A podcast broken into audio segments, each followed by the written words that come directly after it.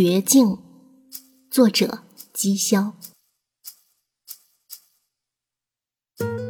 我擅长一种将自己推入绝境的手段，以期聪明的人将我当成笑话，不再动脑筋在欺侮我这件事情上。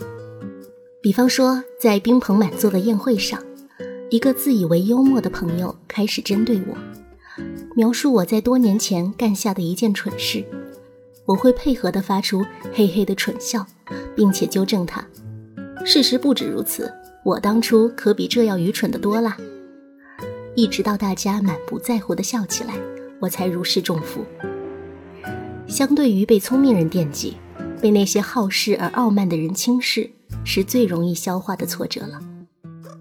既然我是如此软弱的人，当我在同样的场合遇见你，我当然无法如实袒露心扉。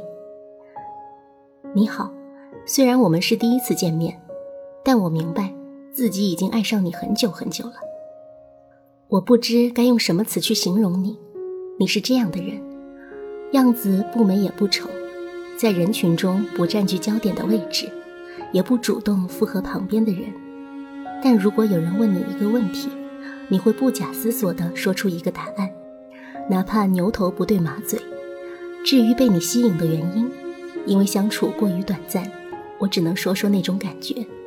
它遥远模糊，却丰沛饱满，就像已经存在了很久很久。有多久呢？也许在我出生的时候，也许更早。在橡树覆盖大地的漫长冬季，凛冽的风吹醒了梅花叶片下的一只无辜的蛹。海水在连绵的高峰中徘徊，有从未经后人命名的物种。在打湿的岩缝中探出头，决定这个不会被记载的清晨做一只陆地动物。要我说的话，爱上你的源头比那样的决定更加慎重，比他目之所及的一切要更加久远。于是，尽管我就坐在你的身边，却只能将威士忌里的冰球晃到一半又一半。终于，我听到朋友喊了你的名字。两个字，我如饥似渴地记下来，暗自挑选那些谐音字中最特别的那个。你有什么特别的？如果实在要说，大概就是你摆弄头发时的香味，像在最热的一天里无意间闯入的那片果园。我想，我可能在梦里见过你。那人有纤细的肩线，不明所以的笑容，与你别无二致。我在梦里从来不敢看他，但此刻我确信，那一定是你。唉，我该如何告诉你这些呢？我做不到，我离你近在咫尺，却胆怯的一句话也说不出来。此前，我甚至想好了要用《破碎故事之心》或者《遇见百分百女孩》作为开场白，但经过一番自我审视。我只得出自己根本配不上你的结论。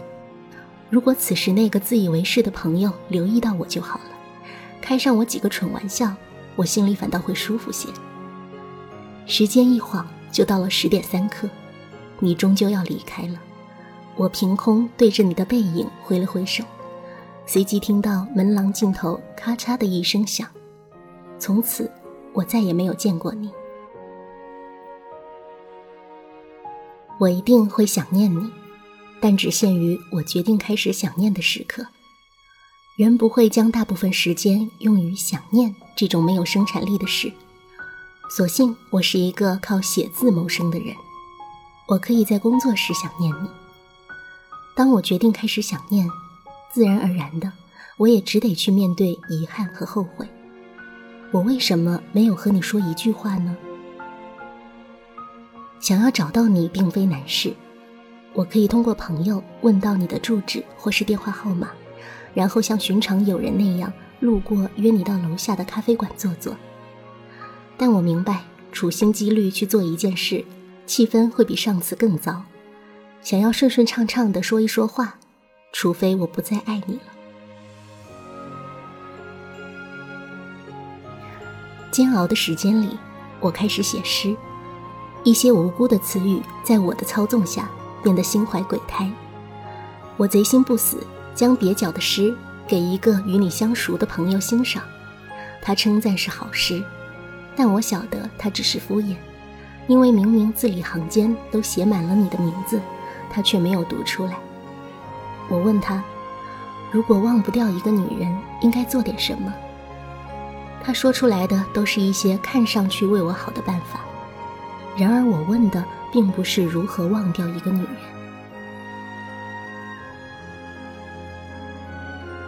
我和他就这个问题争论了很久，最终他放弃了，说我三十岁了，怎么还像个男孩？是吧？爱情会让人变得年轻。有一种说法，人类之所以有别于其他灵长类动物。体毛如此稀少，是因为人其实一直以幼体的形态活着。自然界动物在幼年时精力旺盛，有好奇心，善于思考和学习；一旦进入成年，就开始无精打采，只剩进食和交配的欲望。原始人发现了这一点，为了让大脑始终保持高度活跃，他们无限延长了幼体形态。与此同时，爱情横空出世，它本质上是一种干扰素，用以阻断原始性冲动，减少交配的几率。换句话说，爱情出现的意义在于阻止人们以本能的形式在一起。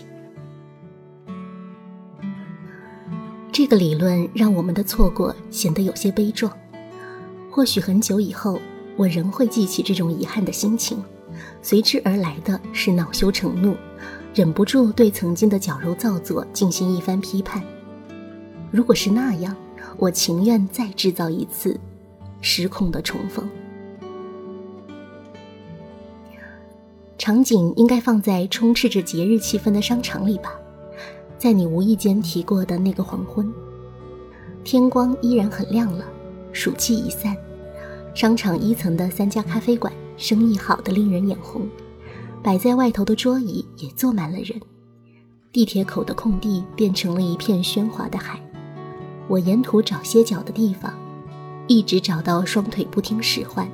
说巧不巧，刚好看到你独自在喝咖啡。我走上前说：“嘿，好久不见。”你看了眼我，露出疑惑的表情，但我不会退缩。反而一屁股坐在你对面的位子上，继续说：“虽然你不记得我了，但我有一个故事必须当面讲给你听。什么故事？你应该这样问我。我读中学的时候，有一次得罪了学校里的坏孩子，被几个人追着打，还好我溜得快，一口气逃到了附近的山上，但他们仍然紧追不舍，因为始终捉不到我。”他们的怒气更盛了，甚至有人从书包里拿出了武器，一节被锯断的暖气管。我不敢在山路上停留，一头扎进了林子里，鞋子跑丢了一只，踩了满脚的牛粪，但终究没跑出多远，就被包抄了。他们将我堵在一个水洼里，我心想，这下糟了，搞不好连小命都要赔在这里。然后呢？我浑身湿透，心里很害怕，两条腿更是站立不已，但我仍故作镇定地恐吓他们：“我叔叔家就在附近，他当过炮兵，马上就来。”他们自然不信，不停地用泥巴砸向我，还有人脱掉鞋裤要来捉我。于是我用尽力气向远处喊道：“叔叔！”这时，我的眼前出现了绒毛一样的细雾，不知是泥巴溅起的水花，还是天空飘起了小雨。我看到一道彩虹就在我的脚下，再抬起头，那些坏孩子一瞬间都消失了。不远处的山道上，一片移动的灰蒙蒙的云雾。我在水里捞起眼镜，看到上百个威武的大汉正朝山下走来，浩荡的像一支军队。你叔叔真的来了？当然不是，我没有叔叔，是山上的林场下班了，伐木工人们集体下山吃饭。他们无意间救了我，还真侥幸。不过，你为什么一定要跟我讲这个故事啊？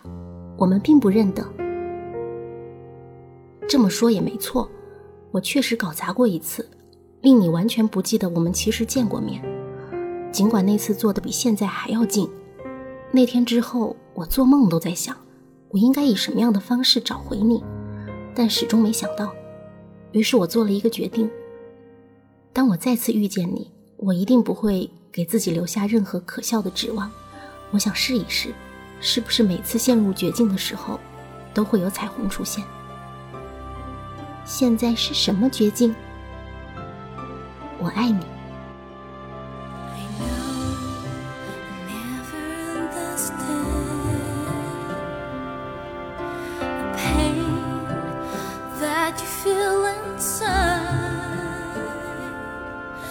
You don't have to hide and pretend anymore that you need